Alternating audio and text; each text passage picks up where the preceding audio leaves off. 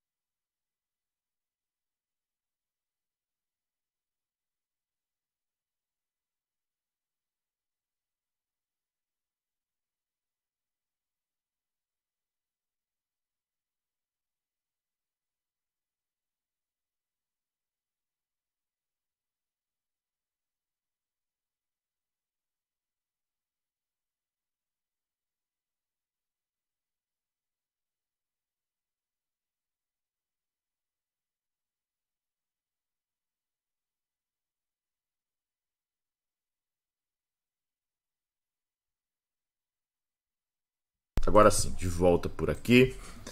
Antes de mais nada, se inscreva no canal, ative as notificações, deixe o seu like nesse vídeo e retorne né, depois que nós concluirmos para deixar aqui os seus comentários. Muito importante para o canal o seu comentário depois que nós concluirmos aqui, até para fomentar o debate a respeito do texto em que nós estamos lendo.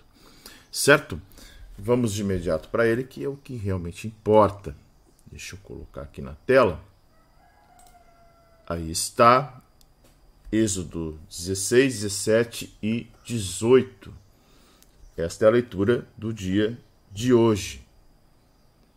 Gente, eu tenho uma, um inseto aqui me atrapalhando aqui. Era o que eu estava tentando eliminar aqui antes. Acho que eu vou ter que parar de novo, senão ele vai me incomodar aqui. Um minutinho só, tá?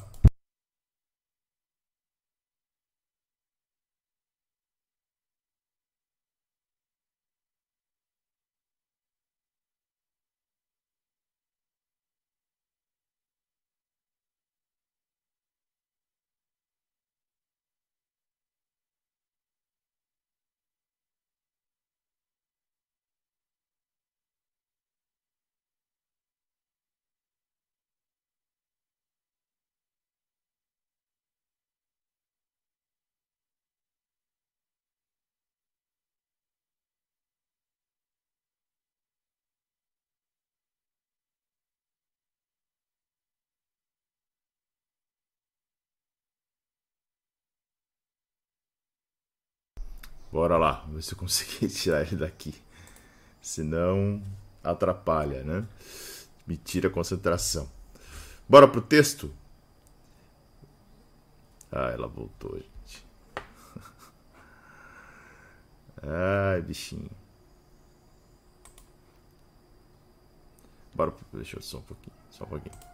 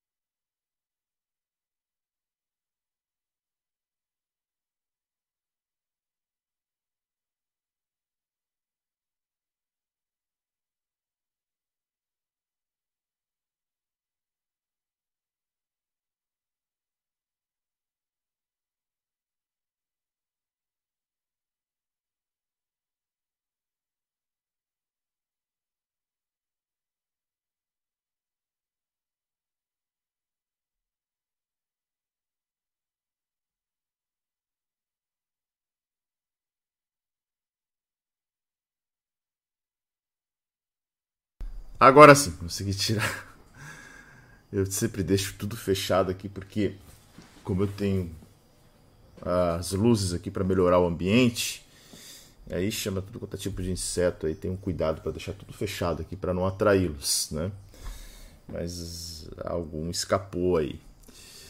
Desculpa aí pela, pela é, interrupção. Vamos para o texto então. Êxodo 16. Deus manda o maná. Partiram de Elim e toda a congregação dos filhos de Israel, e, é, e, toda a congregação dos filhos de Israel veio para o deserto de Sim, que está entre Elim e Sinai, aos quinze dias do segundo mês, depois que saíram da terra do Egito. Toda a congregação dos filhos de Israel murmurou contra Moisés e Arão no deserto.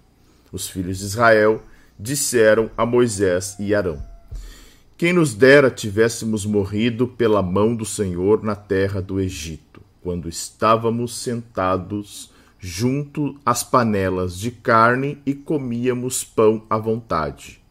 Pois vocês nos trouxeram a este deserto a fim de matarem de fome toda esta multidão. Então o Senhor disse a Moisés: Eu, eis que farei chover do céu pão para vocês, e o povo sairá e recolherá diariamente a porção para cada dia. Eu os porei à prova para ver se andam na minha lei ou não. No sexto dia prepararão o que recolherem, e será o dobro do que recolhem nos outros dias. Então Moisés e Arão disseram a todos os filhos de Israel: Hoje à tarde vocês saberão que foi o Senhor quem os tirou da terra do Egito. E pela manhã vocês verão a glória do Senhor, porque ele ouviu as murmurações de vocês contra o Senhor. Pois quem somos nós para que vocês fiquem murmurando contra nós?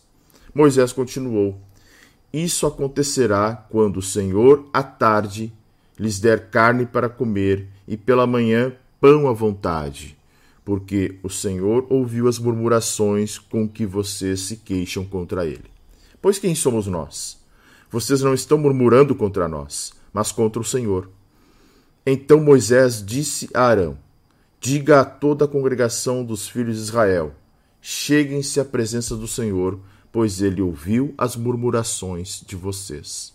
Enquanto Arão falava a toda a congregação dos filhos de Israel, olharam para o deserto e eis que o Senhor e eis que a glória do Senhor apareceu na nuvem. Deus manda codornizes. E o Senhor disse a Moisés: Tenho ouvido as murmurações dos filhos de Israel. Diga-lhes ao crepúsculo da tarde vocês comerão carne, e pela manhã vocês comerão pão à vontade, e saberão que eu sou o Senhor seu Deus. À tarde, apareceram codornizes e cobriram o arraial. Pela manhã, havia orvalho ao redor do arraial. E quando o orvalho que havia caído se evaporou, na superfície do deserto restava uma coisa fina e semelhante a escamas, fina como a geada sobre a terra. Quando os filhos de Israel viram aquilo, perguntaram uns aos outros: Que é isso? Pois não sabiam o que era. Moisés respondeu: Isso é o pão que o Senhor dá a vocês para comerem. Isto é o que o Senhor ordenou: que cada um recolha o que se consegue comer. Dois litros por cabeça, segundo o número de pessoas. Cada um pegará para todos os que vivem em sua tenda Assim o fizeram os filhos de Israel, e recolheram uns mais, outros menos, conforme a medida fixada. E não sobrava para quem havia recolhido muito, nem faltava para quem havia recolhido pouco, pois cada um recolhia o quanto conseguia comer. Então Moisés disse: Ninguém deixe nada para a manhã seguinte. Eles, porém, não deram ouvidos a Moisés e alguns deixaram do maná para a manhã seguinte. Mas deu bichos e cheirava mal. E Moisés se indignou contra eles. Colhiam-no manhã após manhã, cada um quanto conseguia comer, porque, vindo o calor do sol, o maná se derretia. O povo de Israel recolhe o maná. No sexto dia, colheram alimentos em dobro, quatro litros para cada um. E os principais da congregação vieram e contaram isso a Moisés. Ele respondeu: Isto é o que disse o Senhor: amanhã é repouso, o santo sábado dedicado ao Senhor. O que vocês quiserem assar no forno, assem, e o que quiserem cozinhar em água, cozinhem. E tudo que sobrar, separem, guardando para a manhã seguinte. E guardaram-no até a manhã seguinte, como Moisés havia ordenado, e não cheirou mal, nem deu bichos. Então Moisés disse: Comam isto hoje, pois hoje é o sábado dedicado ao Senhor. Hoje vocês não encontrarão nada no campo. Seis dias vocês o recolherão, mas o sétimo dia é o sábado. Nele não haverá nada a recolher. No sétimo dia, algumas pessoas saíram para recolher, porém não acharam.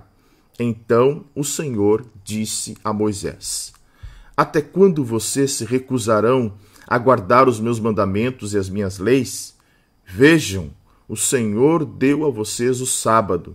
Por isso, ele, no sexto dia, lhes dá alimento para dois dias. Cada um fique onde está, ninguém saia do seu lugar no sétimo dia. Assim o povo descansou no sétimo dia. A casa de Israel deu àquele alimento o nome de maná. Ele era como semente de coentro, branco e com gosto de bolo de mel. Moisés disse: Esta é a palavra que o Senhor ordenou dele você pegará dois litros e guardará para as futuras gerações, para que vejam o pão com que eu os sustentei no deserto, quando os tirei do Egito. Então Moisés disse a Arão: Pegue um vaso, ponha nele dois litros de maná e coloque-o diante do Senhor, para que seja guardado para as futuras gerações. Como o Senhor havia ordenado a Moisés, assim Arão o colocou diante da arca do testemunho para o guardar. E os filhos de Israel comeram maná durante quarenta anos, até que entraram em terra habitada. Comeram maná até que chegaram aos limites de Canaã. A porção de maná para cada pessoa era um décimo da medida padrão, que tinha vinte litros. Capítulo 17 A água da rocha em Refidim. Toda a congregação dos filhos de Israel partiu do deserto de Sim, fazendo suas paradas, segundo o mandamento do Senhor, e acamparam em Refidim. Mas ali não havia água para o povo beber. Então o povo discutiu com Moisés e disse: Dê-nos água para beber. Moisés respondeu: Por que vocês estão discutindo comigo? Porque estão tentando o Senhor. Mas ali o povo estava com sede de água e murmurou contra Moisés, dizendo: Por que você nos tirou do Egito para nos matar de sede, a nós, a nossos filhos e aos nossos rebanhos? Então Moisés clamou ao Senhor: Que farei com este povo? Daqui a pouco vão me apedrejar. O Senhor respondeu: Passe adiante do povo e leve com você alguns dos anciãos de Israel. Nele também, leve também o bordão com que você feriu o rio Nilo e siga em frente. Eis que estarei ali diante de você sobre a rocha em Horebe. Bata na rocha e dela sairá água e o povo beberá. Moisés assim o fez na presença dos anciãos de Israel e chamou o nome daquele lugar Massá e Meribá, por causa da discussão dos filhos de Israel e porque tentaram o Senhor, dizendo: Está o Senhor no meio de nós ou não? Os Amalequitas atacam Israel. Então vieram os Amalequitas e atacaram Israel em Refidim.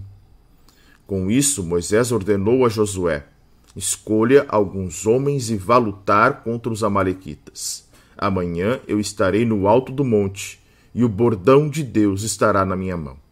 Josué fez como Moisés lhe havia ordenado e lutou contra os Amalequitas. Porém, Moisés, Arão e Ur subiram para o alto do monte. Quando Moisés levantava a mão, Israel vencia. Quando, porém, ele abaixava a mão, os Amalequitas venciam.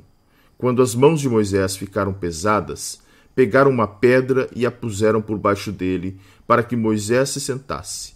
Arão e Ur sustentavam as mãos de Moisés, um de um lado e outro do outro. Assim as mãos dele ficaram firmes até o pôr do sol. E Josué destruiu os Amalequitas a fio de espada. Então o Senhor disse a Moisés: Escreva isto para a memória num livro e repita-o a Josué, porque eu vou apagar totalmente a memória dos Amalequitas da face da terra. E Moisés edificou um altar e lhe deu o nome de O Senhor é a minha bandeira. E disse: Porque o Senhor jurou, haverá guerra do Senhor contra os Amalequitas, de geração em geração. Capítulo 18 Jetro visita Moisés. Jetro, sacerdote de Midian, sogro de Moisés, ouviu todas as coisas que Deus tinha feito por Moisés e por Israel, seu povo. Ouviu como o Senhor havia tirado Israel do Egito. Jetro, sogro de Moisés, foi até ele, levando consigo Zípora, a mulher de Moisés, depois que este a havia enviado até ele, juntamente com os dois filhos dela. Um dos filhos se chamava Gerson, pois Moisés tinha dito: Fui peregrino em terra estranha. O outro se chamava Eliezer, pois Moisés tinha dito: O Deus de meu pai foi a minha ajuda e me livrou da espada de Faraó. Jetro, sogro de Moisés, juntamente com os filhos e a mulher deste, veio a Moisés no deserto onde estava acampado, junto ao monte de Deus. E Jetro mandou dizer a Moisés: Eu, seu sogro Jetro, estou chegando com a sua mulher e os seus dois filhos. Então Moisés foi ao encontro do sogro, inclinou-se e o beijou, e indagando pelo bem-estar um do outro, entraram na tenda. Moisés contou a seu sogro tudo o que o Senhor havia feito a Faraó e aos egípcios por amor de Israel e todas as aflições que enfrentaram no Egito e como o Senhor os havia livrado. Jetro ficou contente com todo o bem que o Senhor havia feito a Israel, livrando-o das mãos dos egípcios, e disse: Bendito seja o Senhor que libertou vocês das mãos dos egípcios e da mão de Faraó. Agora sei que o Senhor é maior do que todos os deuses, porque livrou este povo das mãos dos egípcios quando agiram arrogantemente contra o povo.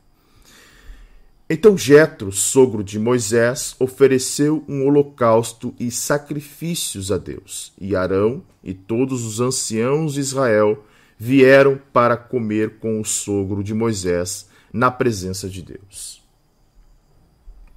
a nomeação de auxiliares. No dia seguinte, Moisés sentou-se para julgar o povo. E o povo estava em pé diante de Moisés desde a manhã até o pôr do sol. Quando o sogro de Moisés viu tudo aquilo que ele fazia, o povo perguntou: Que é isto que você está fazendo ao povo? Por que você fica sentado sozinho e todo o povo está em pé diante de você desde a manhã até o pôr do sol? Moisés respondeu: É porque o povo vem a mim para consultar a Deus. Quando eles têm alguma questão, vem a mim, para que eu julgue entre um e outro, e eu lhes dou a conhecer os estatutos de Deus e as suas leis. O sogro de Moisés, porém, lhe disse: Não é bom o que você está fazendo.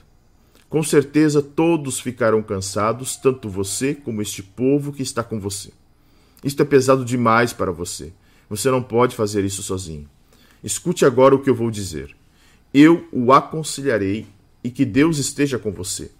Represente o povo diante de Deus, leve as suas causas a Deus, ensine-lhes os estatutos e as leis e faça com que conheçam o caminho em que devem andar e a obra que devem fazer. Procure entre o povo homens capazes tementes a Deus, homens que amam a verdade e odeiam a corrupção.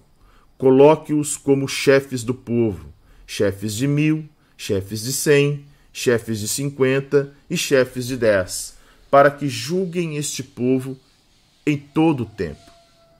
Toda causa grave trarão a você, mas toda causa pequena ele, eles mesmos julgarão. Assim será mais fácil para você e eles, os, e eles o ajudarão a levar essa carga. Se você fizer isto, e se essa for a ordem de Deus, então você poderá suportar e também todo este povo voltará em paz ao seu lugar. Moisés atendeu às palavras de seu sogro e fez tudo o que ele, este lhe havia, ele tinha dito. Escolheu homens capazes de todo Israel e os constituiu por chefes sobre o povo: chefes de mil, chefes de cem, chefes de cinquenta e chefes de dez. Estes julgaram o povo em todo o tempo. A causa grave trouxeram a Moisés e toda a causa simples eles mesmos julgaram. Então Moisés se despediu do seu sogro e este voltou para a sua terra. Ok? Chegamos aí ao final da leitura. Deixa eu colocar aqui. Vamos. Deixa eu compartilhar aqui o, o caderno agora. Onde é que está aqui? E aí a gente adentra ao capítulo de número 16, né?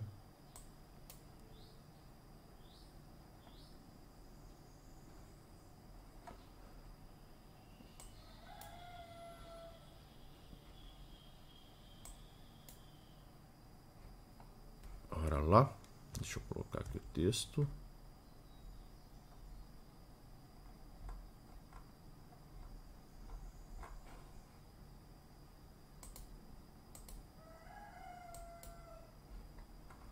Agora sim. Texto na tela. De novo, deixa o seu like, muito importante. Né? Você que está chegando agora, deixa o likezinho aí para que o vídeo possa alcançar mais pessoas. Bom, texto é, do capítulo de número 16 é o famosíssimo texto né, do maná. Então é, é bem interessante. Deus manda o maná. Esse é outro milagre é, em favor de Israel. Tá? É, eles partiram de Elim e Israel veio para o deserto de Sim. Vamos voltar para o nosso mapa lá, aquele mapa que a gente está trabalhando. Ó, então aqui estamos. Mapinha verde aí na tela, mapinha com o caminho verde na tela, né? Deixa eu ajustar aqui para melhorar um pouquinho só, tá? Aí, ó.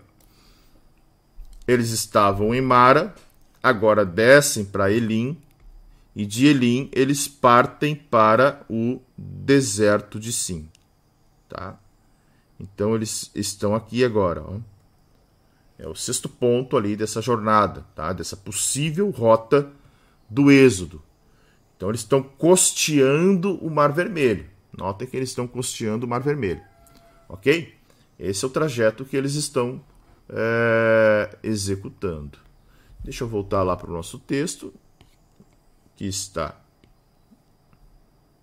capítulo de número 16. Então, partiram de Elim e Israel veio para o deserto de Sim. Esse deserto está entre Elim e o Monte Sinai, tá? tem, deixa eu ver se eu consigo mostrar para vocês aqui. Mais ou menos, tá? É o Monte Sinai aparece aqui. E aí tem um recurso aqui até legal de vocês perceberem onde é que está o Monte Sinai, tá? Deixa eu achar aqui.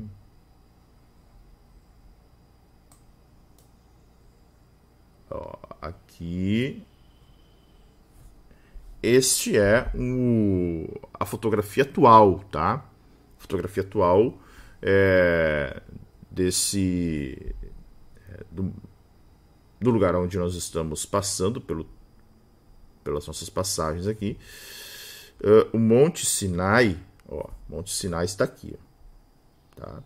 Eles estão nessa, eles estão nesta costa aqui mais clarinha, tá? Então eles estão passando pelo Monte Sinai, estão costeando o Monte Sinai, tá? Monte entre o Monte Sinai e, e o Mar Vermelho praticamente, tá? Ok? Monte Sinai é o monte em que Moisés, tá? E ele até hoje se chama uh, Monte de Moisés, tá? É, o Sinai, além de receber esse nome, esse, esse provavelmente é, essa rocha enorme aqui, porque parece pequena, né? Mas ela é gigantesca. Notem que lá embaixo nós temos uma estradinha. Ó, olha a estradinha que nós temos aqui. Então é um monte é, relativamente grande, certo? Então o Monte Sinai é, é, eles já estavam ali passando muito próximo do Monte Sinai. O texto diz que é, o deserto ficava entre Elim, aonde eles estavam, uh, entre Elim e Sinai. Texto está muito claro aqui, entre Elim e Sinai. Quando foi isso? aos 15 dias do segundo mês depois que saíram da terra do Egito. Opa, não botei o texto na tela? Perdoe. Então, é, o versículo primeiro está dizendo, lembrando que o, ano religioso começava em Abib, tá? E o segundo mês que nós estamos vendo aqui, chamado Ijar, tá? Que é correspondente Onde é que está aqui? Ó, segundo mês. Correspondente a abril, maio, tá? Era como a primavera para eles. Tá aparecendo o texto aqui? Deixa eu ver. Tá aí, ó. Era primavera, tá? Deixa eu mudar a caneta aqui. Ó, primavera. E Jar, que é o nome, já falava justamente disso, da beleza, da, é, das flores da primavera. Então, lembram, Israel sai do Egito no 15 dia do mês de Nissan, que é Abib, e agora já era o 15 dia do mês de Ijar. Ou seja, é, estamos falando aqui de 30 dias. Aos 15 dias, nós já estamos falando de 30 dias de peregrinação. Tá? Já temos aí 30 dias de peregrinação, 30 dias de deserto, 30 dias de rota. Então, tudo bem. Então, olha só. Uh, mais uma vez, nós temos aí uma murmuração. Ok? O texto diz: toda a congregação dos filhos de Israel murmurou contra Moisés e Arão. Então, isso, uh, essa murmuração acontecia periodicamente é, a ponto de tornar-se um dos temas secundários dos livros de Êxodo e Números, porque era tão normal a murmuração que Moisés no início começa a relatar, mas depois é tipo assim, poxa, né? Sabe quando vira hábito? Era hábito reclamar. Já viu uma pessoa que tem o hábito de reclamar? O povo de Israel era assim. Eles tinham o hábito de reclamar. O Targum de Jonathan nos informa que a massa que Israel tinha trazido do Egito, lembram que eles saem com as amassadeiras, saem com farinha, com massa para massa de trigo, acabara. Então, é... e, e, o texto de, é, nos denota isso, né? Então eles trouxeram suprimentos para 30 dias. E aí os filhos de de Israel vão dizer a Arão e a Moisés: Quem nos dera tivéssemos morrido junto eh, as panelas, não, melhor, quem, dera, quem nos dera tivéssemos morrido pela mão do Senhor na terra do Egito. Talvez aqui em mãos do Senhor, é, eles estavam fazendo uma alusão às próprias pragas eles estavam fazendo alusão às próprias pragas, dizendo o seguinte: olha, nós poderíamos ter morrido juntamente com os egípcios, os, os egípcios nas pragas lá, né? É, e aí, se eles estivessem um, no meio dos egípcios, sem, sem uma separação, muitos deles morreriam. Então eles preferiam ter morrido sobre o castigo de Deus do que morrer de fome no deserto. Claro que a queixa é, parecia estúpida, porque havia, havia animais entre eles, eles poderiam comê-los, eles poderiam é, gerar, fazer alimentos. Não havia perigo de morte, por exemplo, por inanição. Tá? Apesar de que não havia mais farinha, ok? E aí citam algo bem interessante, né? Panelas de carne e, pã, e pães à vontade. Embora eles fossem escravos, no Egito tinha muita comida para consumir. Né? Então, os murmuradores aqui, eles estavam lembrando justamente do que eles tinham lá. E a falta de pão, olha só, a falta de pão fez o povo de Israel esquecer-se da, da situação calamitosa que eles estavam, né? É, olha, preferia estar tá com o estômago cheio do que do que estar tá solto e morrer nesse deserto. E aí o texto vai dizer que o Senhor fala: ó, eis que farei chover do céu pão para vocês. E a ordem era justamente essa: olha, vocês vão recolher né, do primeiro dia ao sexto dia, e no sétimo dia vocês, escolhe, vocês é, é, pegarão uma, uma porção dobrada para o dia de sábado também, tá? E aí Moisés vai dizer: hoje, olha só, hoje à tarde vocês saberão quem que foi o Senhor quem os tirou da terra do Egito. Hoje vocês saberão que foi o Senhor que os tirou da terra do Egito. Esse versículo de número 7, ele é muito interessante porque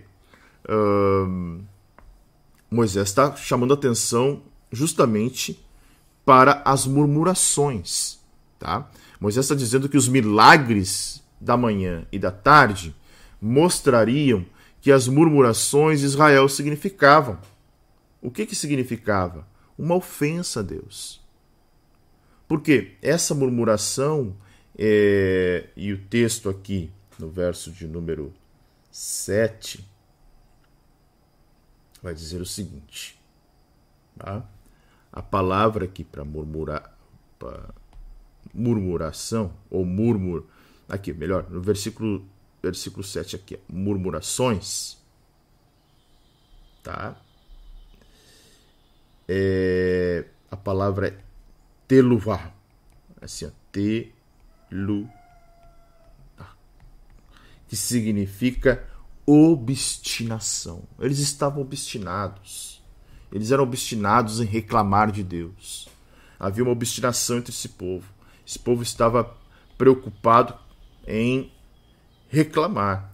E o Senhor diz para eles: Olha, isto acontecerá quando o Senhor à tarde lhes der carne para comer e pela manhã pão à vontade. E aí Moisés enfatiza: vocês não estão murmurando contra nós. Vocês não estão murmurando contra mim e contra o meu irmão. As murmurações de vocês é, são reclamações contra Yahvé. São contra Deus. Então, notem, e é justamente esta obstinação, porque murmurações é ter no vac, né, com na no final, dizendo obstinação, e a palavra aqui no versículo 8 ainda, de murmurando, tá? murmurando ou murmurações, né? é, vai ter esse sentido né, de murmúrio, reclamação. Então o povo estava obstinado em reclamar. Ok? Versículo 9: A glória do Senhor aparece numa nuvem. Moisés disse a Arão que todos cheguem à presença do Senhor, pois ele ouviu novamente, ó, novamente. Ele ouviu a obstinação de vocês, ele ouviu a reclamação de vocês. Enquanto Arão falava, a glória do Senhor apareceu na nuvem. esse foi um outro sinal divino dado a Israel, além dos sinais da manhã, que seria o maná, e à tarde, as cordonizes, que estava falando de, de cuidado das necessidades físicas dos filhos de Israel, é, outro sinal seria dado com vistas a, a eliminar a murmuração e a falta de fé. Por quê? Foi essa murmuração que impediu que esta geração adentrasse a terra prometida. Tá? A palavra para a glória do Senhor aqui é Shekinah. Certamente você já ouviu esta palavra aí. Shekinah. Shekinah é usado para indicar a presença de Deus que se pode manifestar aos homens, tá? Shekinah é a glória de Deus manifestada aos homens, vinda até os homens. Certo, gente? Um, capítulo 16 ainda, Deus manda as codornizes. Deixa eu ajustar o texto aqui, que ficou um pouquinho para baixo. Aí, não, tá, tá certo. De novo, o Senhor diz a Moisés: Tenho ouvido as murmurações de Israel. E aí o Senhor apresenta: Ao crepúsculo da tarde comerão carne. Olha só, e pela manhã, e pela manhã o que, que eles vão comer? Pela manhã eles vão comer pão à vontade. E vão saber que eu sou Yahvé Elohim. Tá? Lembrando que foi isso que Moisés disse para o povo: vocês vão saber que foi Deus quem tirou vocês do Egito. Se há alguma dúvida, vocês saberão. Então vocês vão comer carne pela tarde e pão pela manhã. Tá? Isso está no verso de número 12. Ok? Então, é, um pouquinho sobre essa, essa explicação, sobre essa questão aqui. É, então, olha só, foram três manifestações: o maná, as codornizes e a visão especial da presença de Deus. Todas elas visavam mostrar para aquele povo murmurador o poder e a provisão, e muito mais do que isso, a presença de Yahvé. Notem que uh, o que Deus mais quer é que o seu povo experimente a sua presença. Isso, isso vem desde o jardim do Éden. Desde o Éden, o que o Senhor quer é a presença, que as pessoas desfrutem da sua presença. Às vezes a gente fala de comunhão, e aqui até vou fazer um parênteses, fala de comunhão, fala de intimidade, fala de dependência, fala de confiar em Deus, mas é, falar essas coisas muitas vezes parece algo que está na imanência, ou seja, muito distante para os homens, porque eles é, não aprenderam a desfrutar da presença de Deus. Se o Espírito Santo habita nós, habita dentro de nós, então significa que há dentro de nós a capacidade de relacionarmos com esse, esse Espírito Santo que está em nós, que é Elohim, que é a terceira pessoa dessa trindade. Então, é, o que mais Deus deseja para os seus filhos é que seus filhos experimentem essa presença, é, desfrutem desta presença. E os filhos de Israel pareciam pouco preocupados com a presença de Deus, eles estavam famintos, eles queriam encher seus estômagos. E aí sim, daí o desejo de murmurar desaparecia. Quantas pessoas que ao primeiro sinal de dificuldade murmuram? Né? E aí o texto vai dizer o seguinte: à tarde apareceram as cordonizes, tá? E cobriram o arraial, tá? À tarde apareceram as codornizes. É, a palavra para codornizes aqui né, no versículo de número 13, tá? É...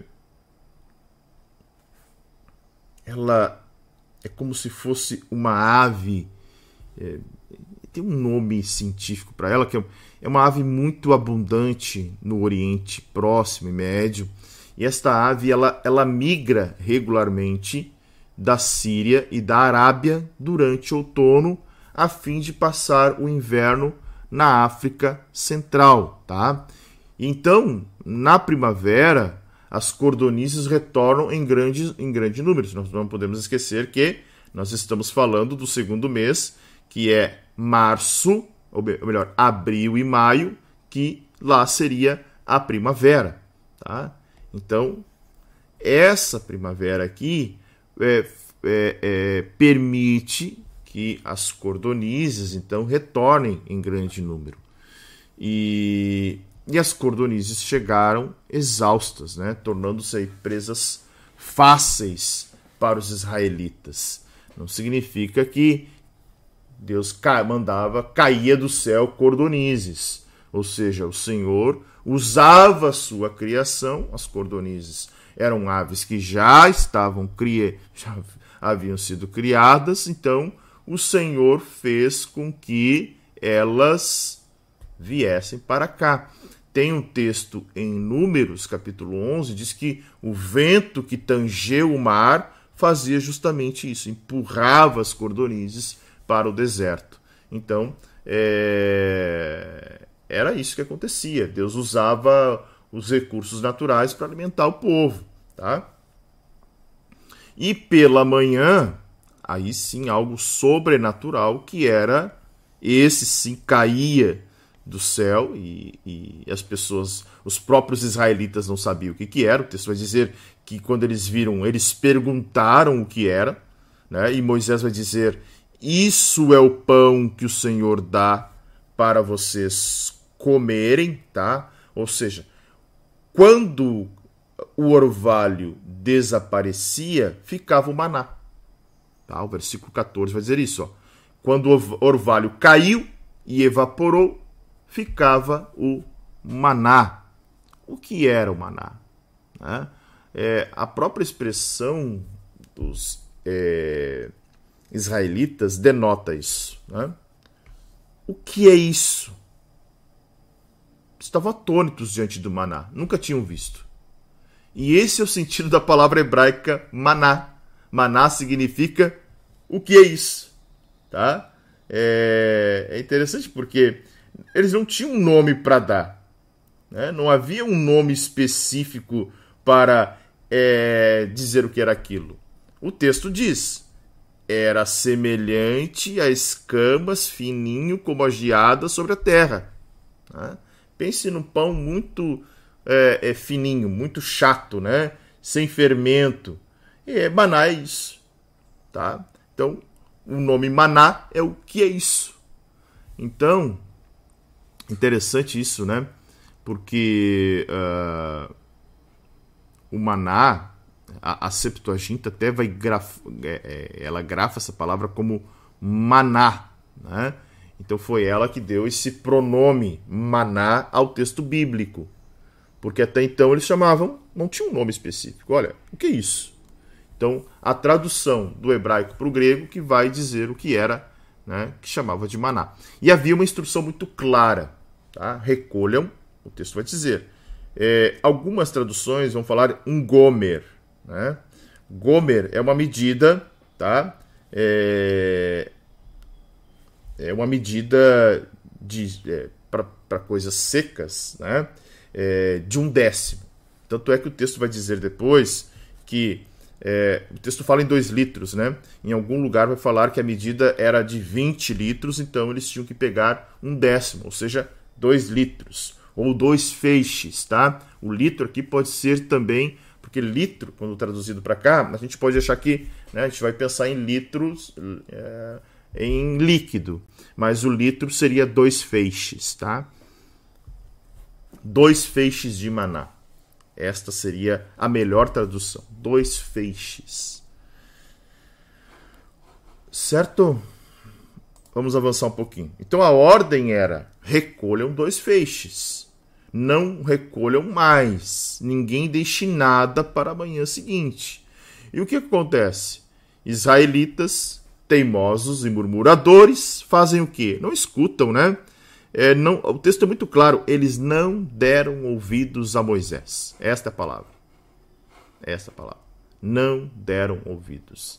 Ganância, falta de fé, sei lá o quê. Mas eles fizeram que o maná fosse estragado. Ou seja, Deus havia dado uma ordem. Não pegam além da conta. E o que, que acontece no texto, no que o texto diz? O texto vai falar que alguns deixaram do maná, certamente com medo que no outro dia não tivesse, e aí esse maná cheira mal e deu até criou vermes, né? Criou vermes ou criou bichos, criou, sei lá, né, alguma espécie de, é, de bicho ali que pudesse fazer isso estragar. Então, ele estragou como se tivesse, sei lá, sabe, coalhado, azedado, e ao estragar atraiu vermes. E isso provoca, né, provoca não somente a ira, né? Moisés diz, olha, o texto diz que Moisés se indignou. Não é para menos, né, gente? Esse povo fazia até Moisés se indignar. Uh, o texto vai dizer que depois que eles colhiam é, a medida que era para cada cabeça, para cada pessoa, o maná se derretia, tá? Verso de número 21. Ou seja, sem o calor, o maná era, era duro, era como se fosse um pão mesmo, né? É, vindo o calor, ele derretia, tá? E aí, hum, nós temos a primeira instrução do sábado para esse povo pós-êxodo, que vai aparecer no verso de número 22. O Senhor diz para Moisés, né? Moisés vai orientando ao povo. No sexto dia, colher um alimento em dobro. Era a ordem, lembra? dois feixes em dias normais, quatro feixes ou quatro litros para cada um na sexta-feira. E aí, com medo do que havia acontecido, eles contaram para Moisés. Os principais líderes da congregação vieram e contaram para Moisés: Moisés, é, aconteceu do pessoal ter pego aqui né, e apodreceu. Agora eles pegaram em dobro de novo. E aí, o que, que vai acontecer? Vai cheirar mal no meio do acampamento de novo? Porque imagine o seguinte: são 600 mil homens, aproximadamente 2 ou 3 milhões de pessoas. E não deve ter sido um ou outro que guardou o manazinho de um dia para o outro, deve ter sido muita gente, tá?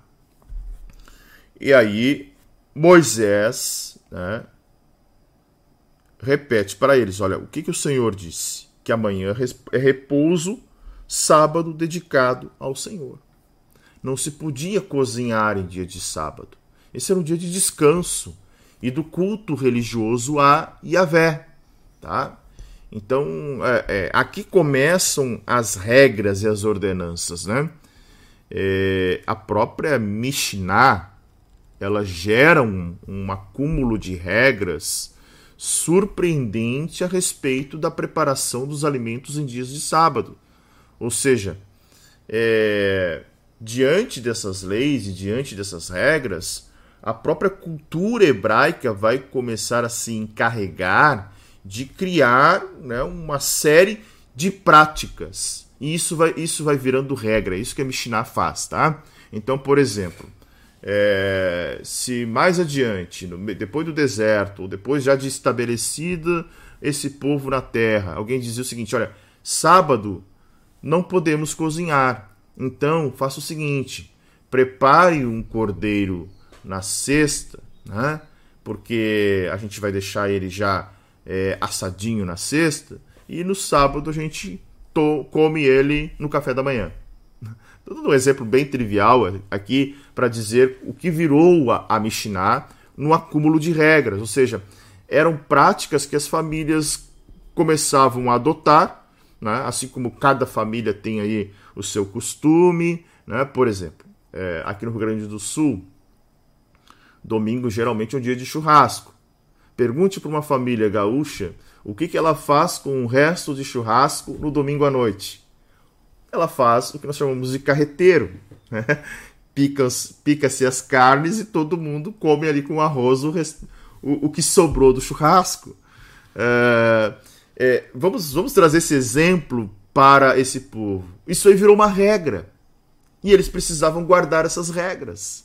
Então, notem que essas regras aqui vão se tornar cada vez mais frequentes na vida deste povo. Tá?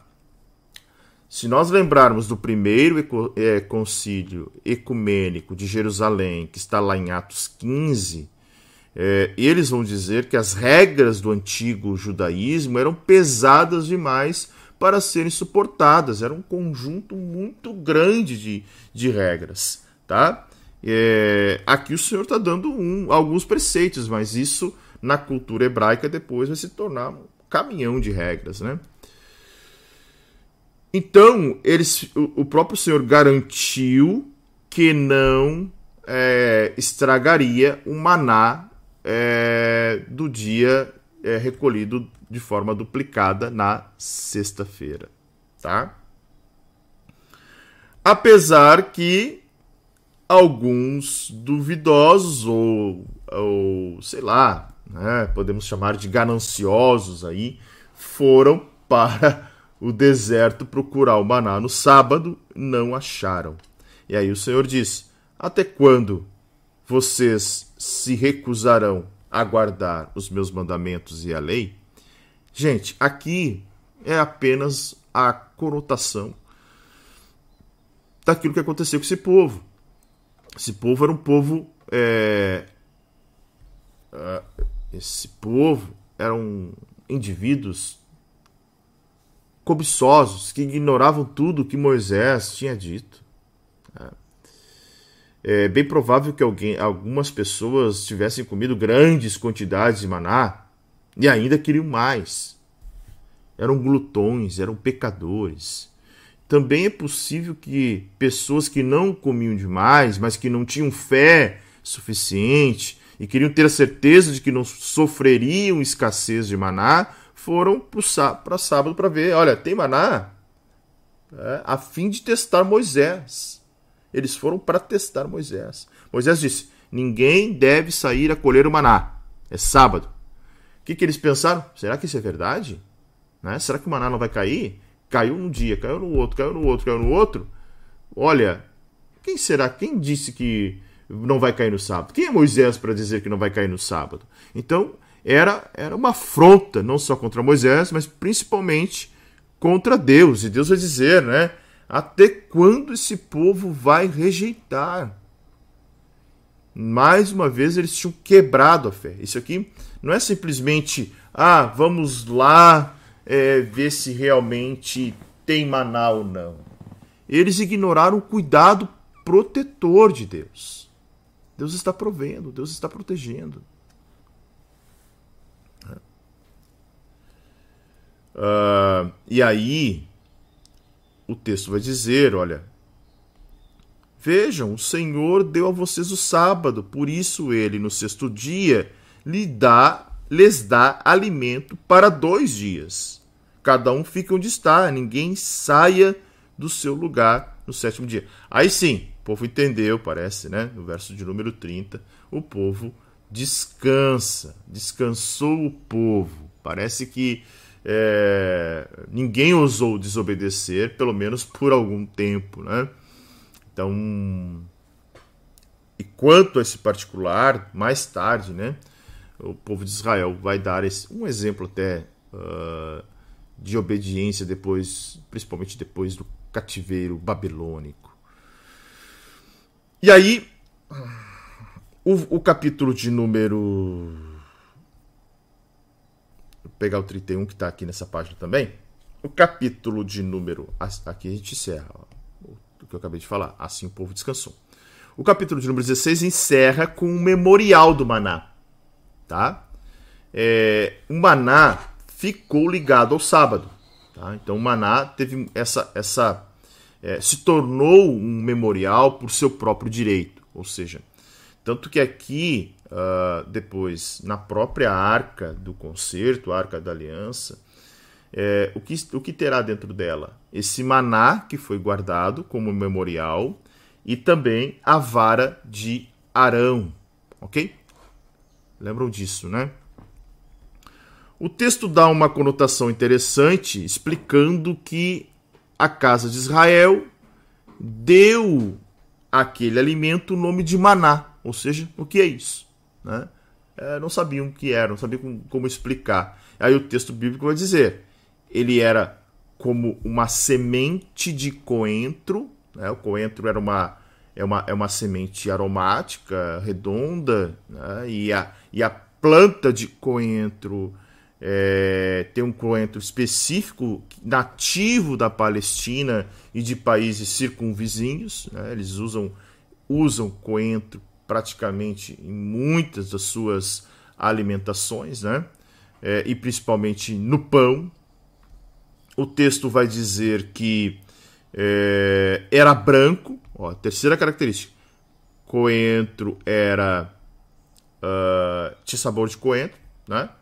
Como era uma, era como uma semente de coentro, melhor dizendo. É, era branco e aí sim, o sabor era como um bolo de mel, tá? Gosto era como bolo de mel. Então, ele era parecido com uma semente de coentro, né, o seu formato, ele era branco e tinha sabor, né, tinha gosto de bolo de mel. Tá? É, Números vai falar muito sobre os bolos, como até o, uh, como eles faziam, como os povos faziam, né? E, e, e geralmente usando farinha de trigo, leite e mel. Então, mel era era utilizado para o bolo. Né? Tem um livro apócrifo, tá? o livro de sabedoria, é um livro apócrifo, faz parte da tradição judaica, que dizia que o gosto do maná variava de acordo com o desejo de quem comia, podendo ser temperado conforme o gosto de cada homem. O texto bíblico não vai dizer isso, tá? Pode ser que sim, pode ser que sim, pode ser que não, pode ser que não também. Porque lembrando que textos apócrifos até podem é, ter cunho de verdade, mas não são inspirados. Então, é, se isso está dentro da tradição judaica, pode ser verdade, mas não tem como afirmar, porque o texto bíblico não diz. O gosto do maná variava de acordo com o desejo de quem comia. Ah, eu quero comer agora uh, saudade, como eles dizem uma vez, né? Carne, a, a, as panelas de carne. Então vai ter o sabor da panela de carne. Tá? Mas isso fica muito um, na questão da tradição mesmo. Uh, ah, Para que isso? Para que as gerações futuras vejam que o Senhor sustentou eles no Egito. E aí é por isso que se faz esta esta é, este memorial. Um, o texto aqui vai dizer um vaso né, e ponha nele dois litros de maná. Algumas traduções dizem um homer. Né? Homer é uma medida. De novo, homer é uma décima parte. Tá? É... Que vaso era esse? Poderia ser um vaso de barro tá? Qualquer coisa assim, ou um vaso de cobre, tá?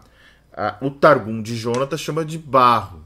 A Septuaginta é, vai falar aí é como se fosse um vaso de cobre. O fato é, pouco importa que tipo de vaso era, a ideia era justamente que isso servisse como um memorial para que os israelitas sempre lembrassem de que Deus os sustentou no deserto tá? Muito bem.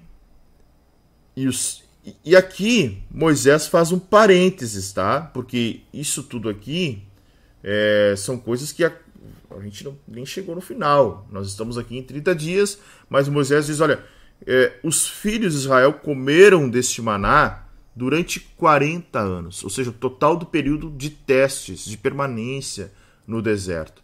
Moisés fecha esse, essa parte do texto já dando um spoiler, né, do que aconteceu e dizendo, olha, eles comeram até que entraram na terra habitada, até que conseguiram é, uh, adentrar na terra prometida.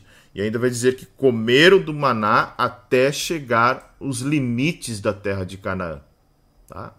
Até chegar os limites da terra de Canaã. E aqui o texto vai também trazer a medida padrão de é, 20 litros. Né? É, 20 litros, algumas traduções vão dizer hum, é, Gomer. Tá? Gomer ok? Que é a décima parte né, dessa medida. Capítulo de número 17, agora nós temos a água em Refidim, né?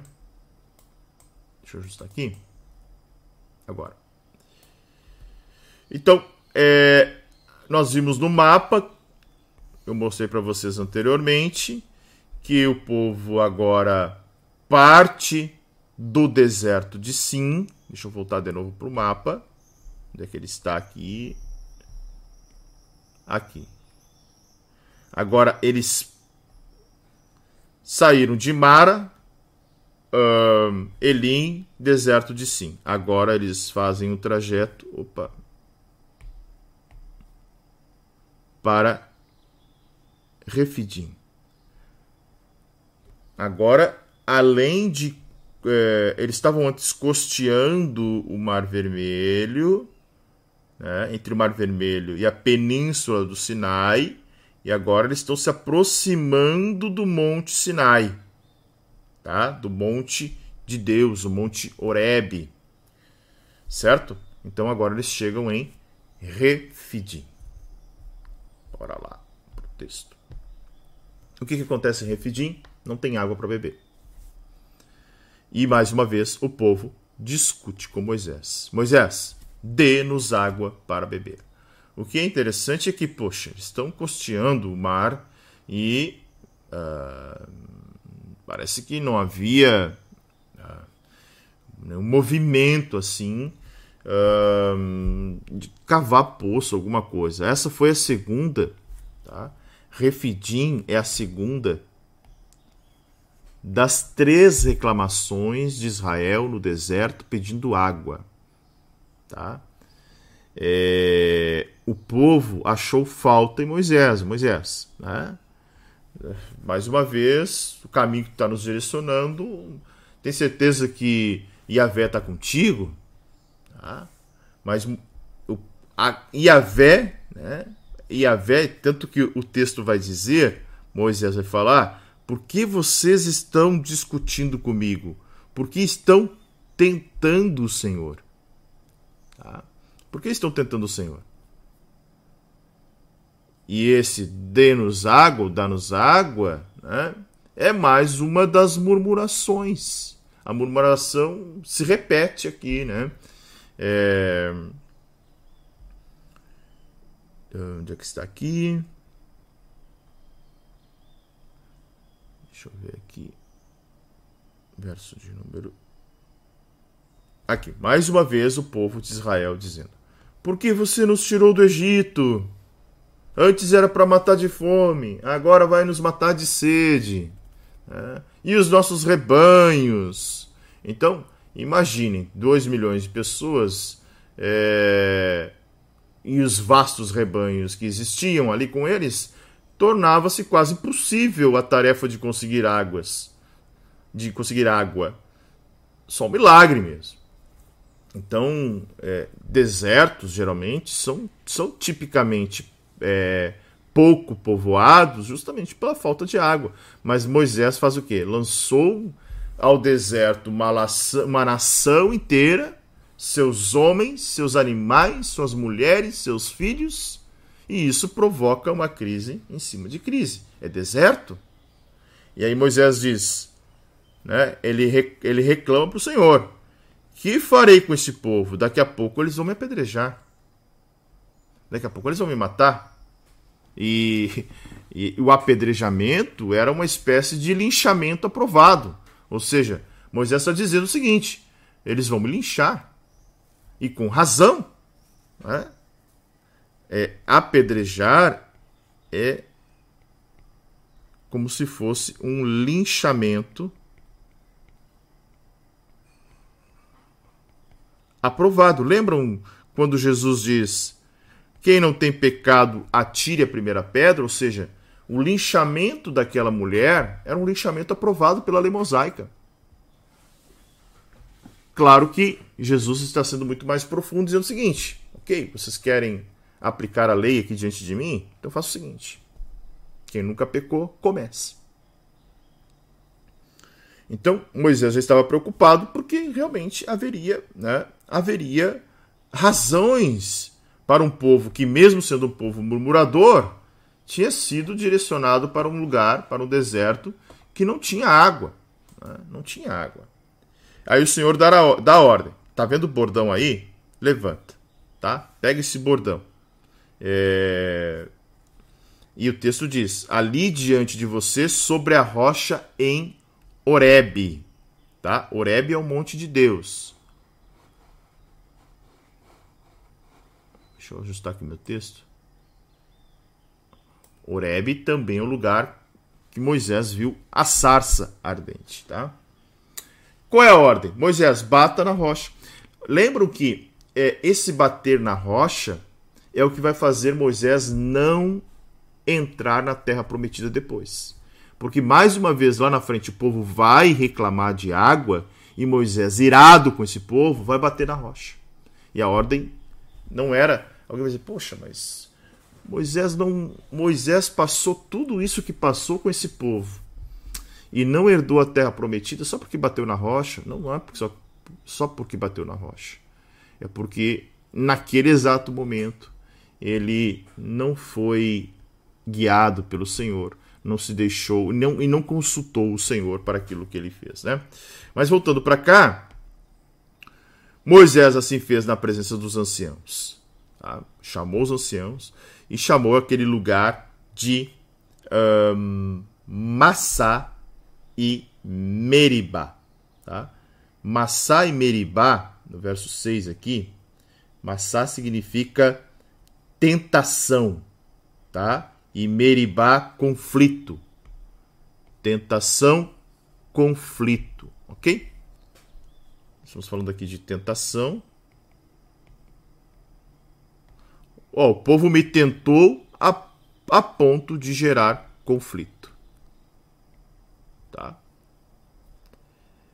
E, e olha o que Moisés vai dizer. É, esse povo está dizendo: Este está o Senhor no meio de nós ou não?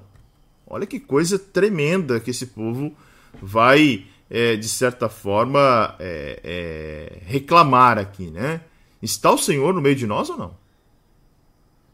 Que pergunta desafiadora, pois é, eles duvidavam de que Yahvé de fato estivesse entre eles, ou que Moisés, mais ainda, né, que Moisés tinha recebido autoridade da parte dele. Então, é, essa pergunta feita, é, fosse como fosse feita, foi uma pergunta crítica para todo e qualquer é, movimento de fé que havia ali, né? Aí, o capítulo de número 16 vai se encerrar com o ataque dos Amalequitas, né? Amaleque, né? Israel teve que passar por vários testes e houve, houve, houve vários testes. Houve o teste do ataque do exército egípcio no início da saída de Israel, houve a fome, houve a sede e agora um ataque, né? Em Refidim, e aqui é a primeira vez que aparece Josué dentro do texto bíblico, tá? É, e ele é mencionado sem nenhuma outra é, é, introdução. Josué era da tribo de Efraim, né, filho de, de um homem chamado Num, e estava na décima geração depois de José, tá? Décima geração. Ok? Décima geração. E aí interessante que no versículo de número 9, onde é que está aqui? Ó. Amanhã eu estarei no alto do monte e o bordão de Deus estará na minha mão. Moisés está dizendo: a vara de, po de poder que eu tenho aqui, né? Uh, a vara que Deus deu, é, essa vara aqui, justamente simbolizando a autoridade que Deus havia dado para Moisés. Aí aparece pela primeira vez aqui, né?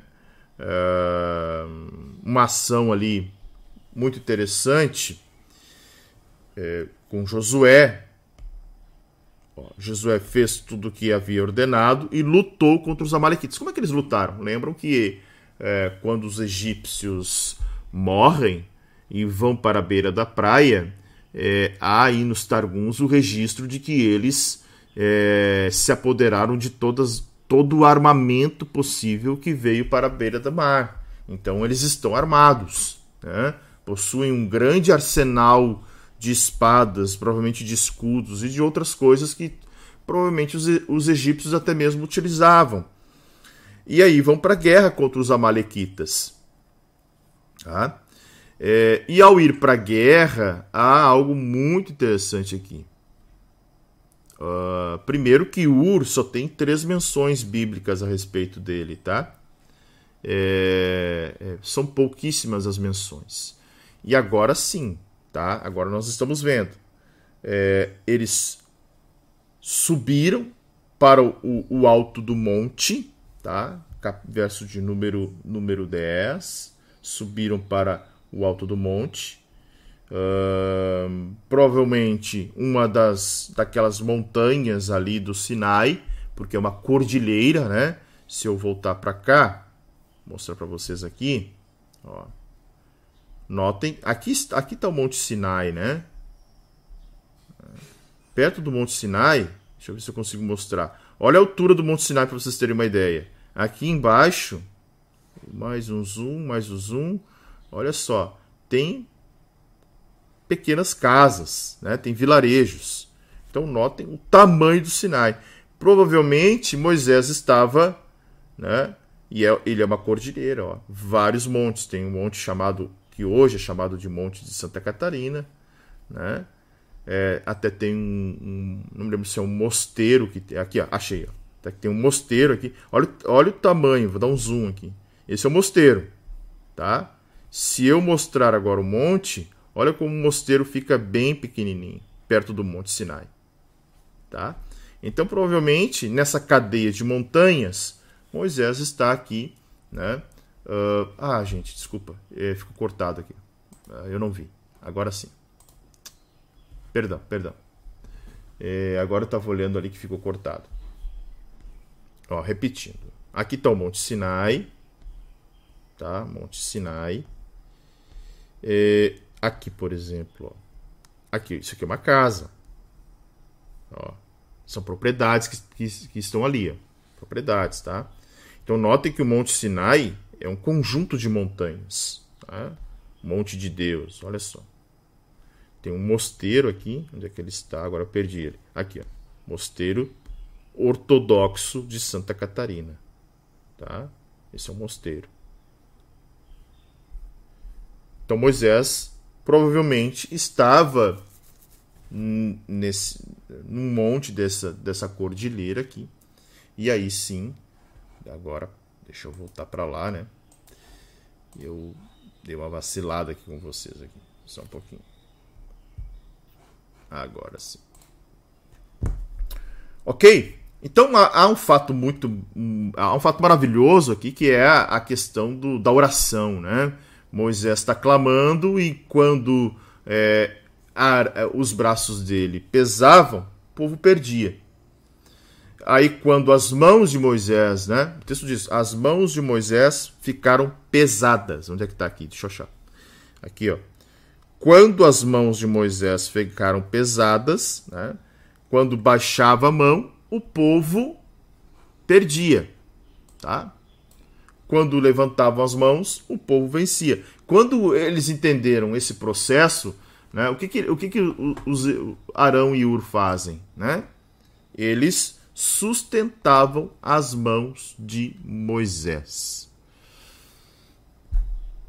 Então, Isso é muito interessante, né? Arão e Ur sustentavam-lhe as mãos. Moisés fadigava, braço baixava, povo perdia. Tá?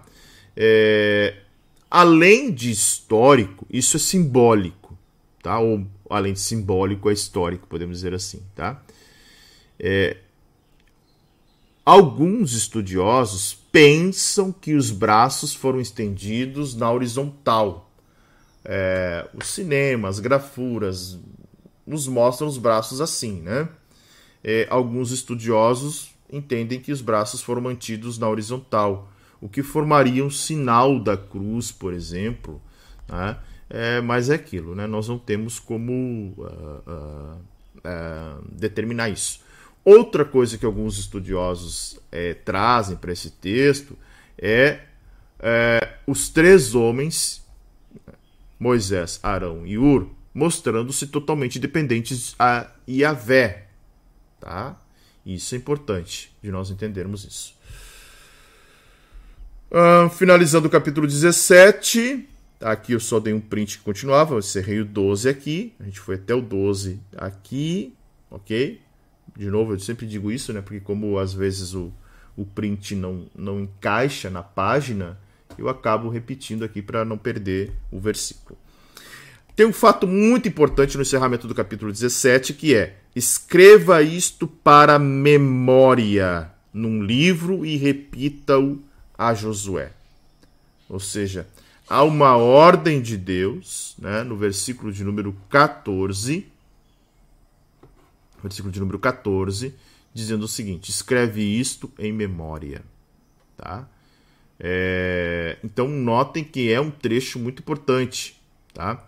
É, na verdade, Deuteronômio 25, 18 é, vai dizer que os Amalequitas que atacaram primeiro, né, por, é, procurando dar um fim a, a esse povo, antes que esse povo chegasse à Terra Prometida.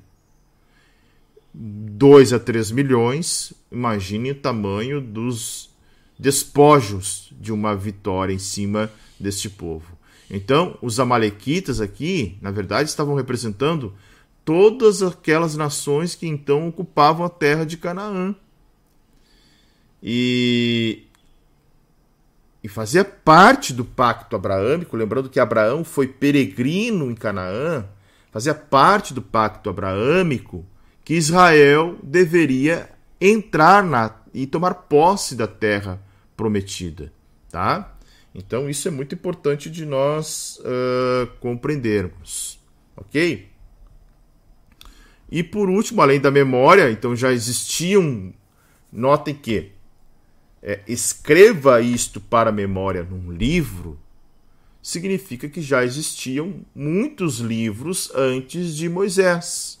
Já existiam livros antes de Moisés. Tá? É, existem descobertas arqueológicas no Egito que mostram isso muito antes da legislação mosaica.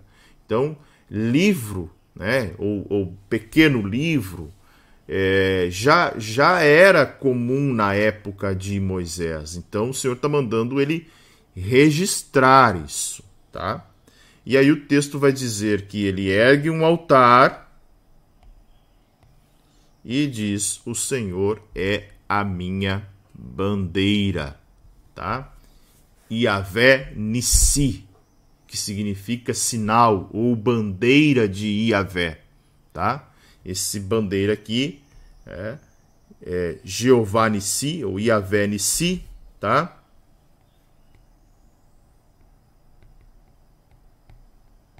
Jeová Nissi, o Senhor é a minha bandeira. E bandeira tinha a ver com é, é, com vitória, né?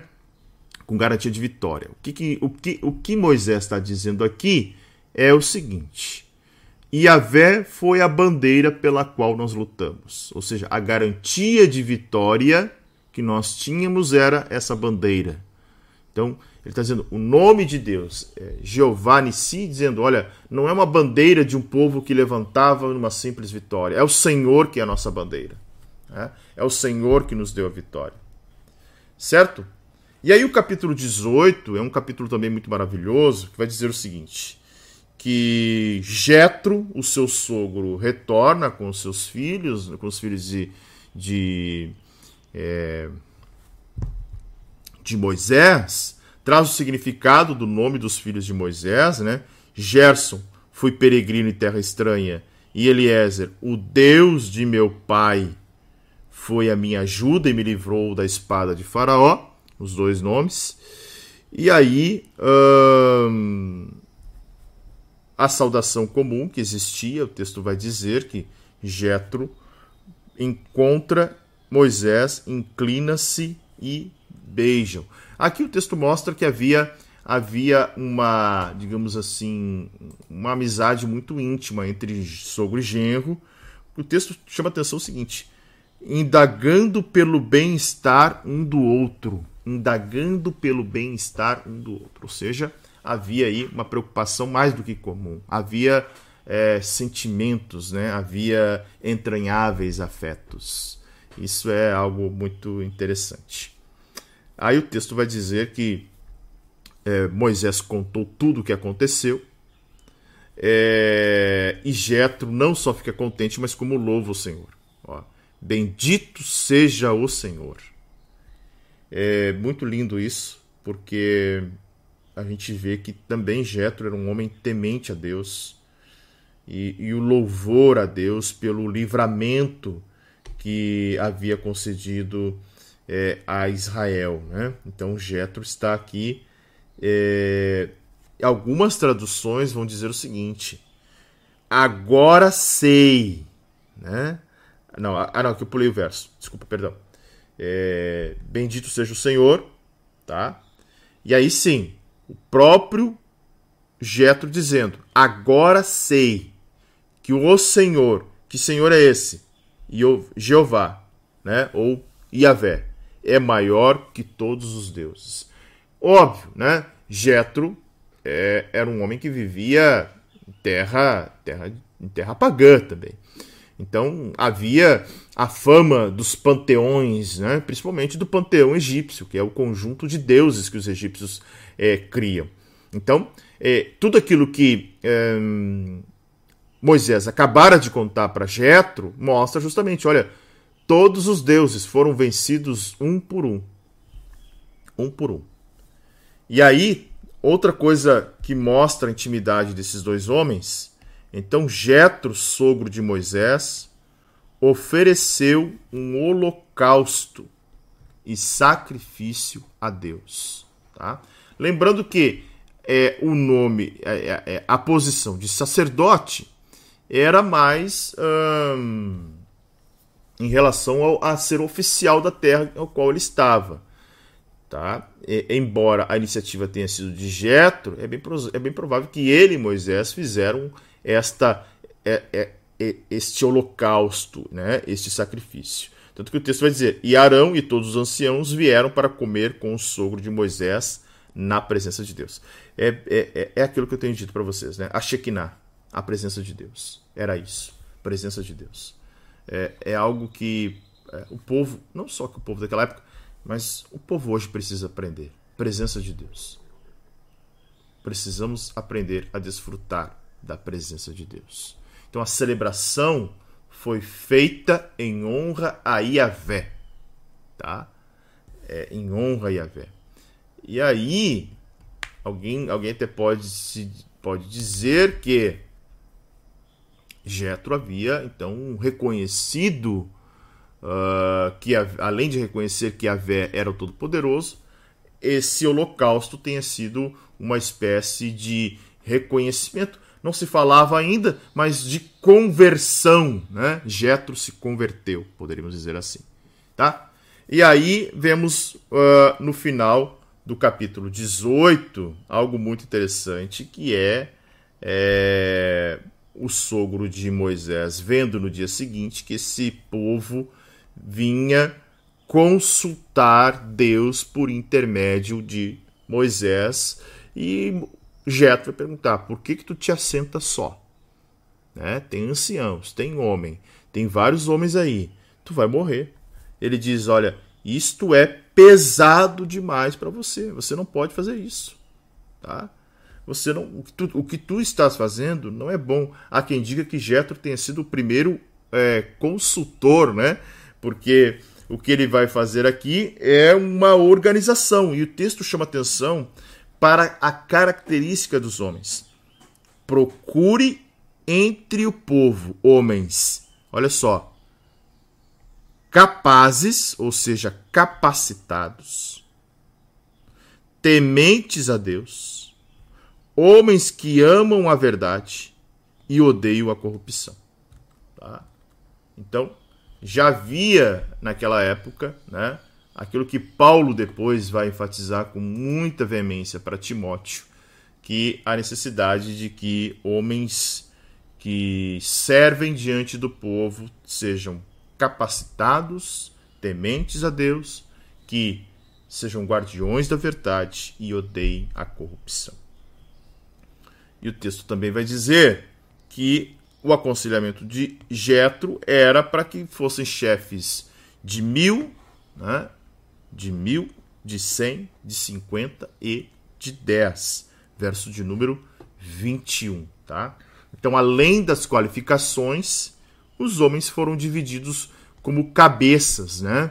É, uma vez achados os homens com essas características, Moisés é, distribuiria é, é o controle de acordo com o tamanho. Né? O homem com autoridade sobre mil teria maior autoridade, julgaria casos, casos mais sérios, da mesma forma que um, um general que tenha maior autoridade. E assim, né?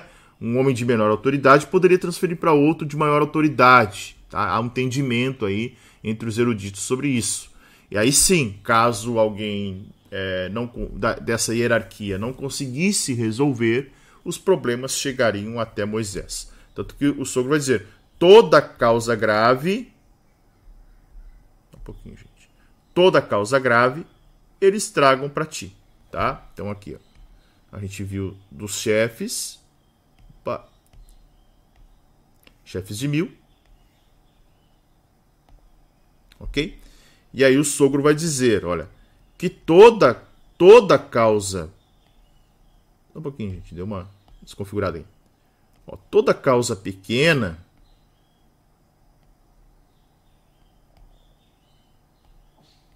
toda causa pequena, eles julgarão, eles mesmos julgarão. E vai ficar mais fácil para ti.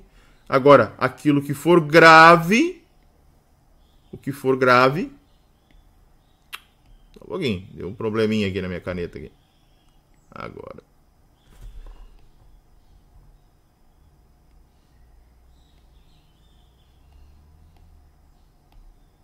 Deixa eu ver. Agora sim. Toda causa grave trarão para você. Certo? É, e o sogro disse: se você fizer isto, né, e for da vontade de Deus isso, você pode suportar o povo também. Aí o versículo 24 vai dizer que Moisés ouviu o conselho do sogro e pôs a ação o método que o sogro tinha é, definido aqui. Olha que interessante. Ele escolheu homens capazes Tá? O Targum de Jonathan informa que o número de envol envolvidos nesse processo aqui foi de 600 chefes de mil. Tá? É o Targum de Jonathan, tá? 600 chefes de mil. Ok? Um, 6 mil 6 mil chefes de 100. Olha só quanta gente. 12 mil chefes de 50. Olha só. E 60 mil chefes de 10. Não só o Targum de Jonathan, mas o de Jarque e o Talmud também. Então é bem provável que esse número é, e esses números estão baseados no trecho de números, números 1,46, tá? Que diz o seguinte: olha lá. todos os contados foram 603.550, tá? 603.550. Então, provavelmente haja realmente um número de uh, uh, muito grande, mas é óbvio que tem gente que não fecha a conta aqui e não concorda, tá? Mas o fato é que havia muita gente servindo, é, servindo, né? Servindo uh, a quantidade de, deixa eu ver aqui, 603 mil, né? Um, só fechando aqui, vamos ver se era 60 mil, isso aí, 60 mil, 12 mil, 6 mil e 600. É muita liderança, né? É muita gente que Moisés utilizou para serem chefes. Mas pensem, se o povo era de 3 milhões aproximadamente, Moisés é, sofreria muito para colocar ordem nessa turma toda. Ok? Fechamos por hoje, encerramos nossa leitura bíblica de hoje. Muito obrigado a todos que compartilharam esse momento maravilhoso, é um momento de mergulho na palavra de Deus. Não esqueça de deixar o seu like, não esqueça de voltar aqui e comentar o texto e muito importante, né, se torne aí um membro do canal, ajudando o canal a crescer. Certo? Eu retorno em nove minutos, 7h45, com convida uma convidada especial no Café com Palavra hoje é, eu, é, vai, ser, vai ser pelo Instagram. Ela vai estar comigo pelo Instagram, tá? Mas eu vou tentar transmitir ao mesmo tempo pelo YouTube aqui, ver se o áudio dela sai, pelo menos no meu microfone, porque eu não consegui ativar uma assinatura que eu tenho para colocar no YouTube também. Mas ela vai estar pelo Instagram e eu vou transmitir também pelo YouTube, tá? Alguns minutinhos, só tempo de eu levantar aqui, preparar o meu café e retornar para o Café com Palavra, certo? Se você é, me acompanhará aqui, aguardo vocês, espero vocês daqui a pouco. Caso contrário, uma ótima segunda-feira, permaneça firme. Estamos avançando aí, chegando amanhã na metade do livro de Êxodo, hein? Já concluímos Gênesis e amanhã metade do livro de Êxodo. Deixa eu marcar aqui, vamos fazer o checkzinho aqui no, no plano de leitura. Olha aí, ó. Deixa eu vir para o plano de leitura aqui